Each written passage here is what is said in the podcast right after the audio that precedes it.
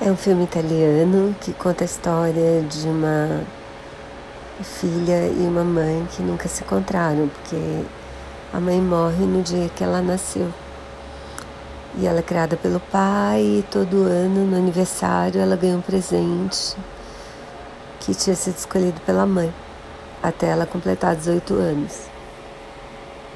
O filme conta essa história, é uma história maluca, claro, mas é uma belezinha.